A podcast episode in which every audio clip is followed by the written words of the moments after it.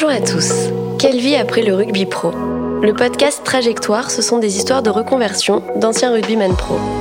Il y a un an, j'ai interrogé plusieurs joueurs dans le cadre de la création de mon entreprise. Et c'est à ce moment-là que je me suis aperçu que contrairement aux idées reçues telles que un sportif pro ça gagne beaucoup d'argent, je me fais pas de soucis pour eux, ils ont un gros réseau. Pour beaucoup, cette transition des terrains à leur deuxième vie professionnelle n'est pas si évidente, pour des raisons qui leur sont propres. Principalement parce qu'au-delà du rugby, ils ne savent pas forcément quel métier exercer après leur carrière sportive.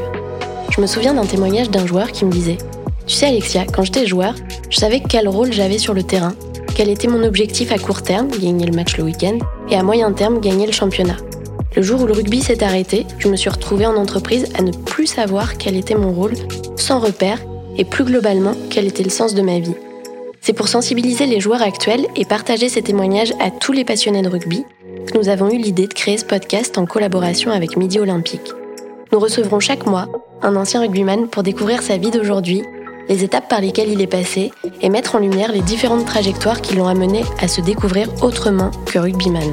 Je vous propose donc de retrouver chaque mois un nouvel épisode de Trajectoire sur toutes les plateformes de podcast habituelles et également sur le site du Midi Olympique.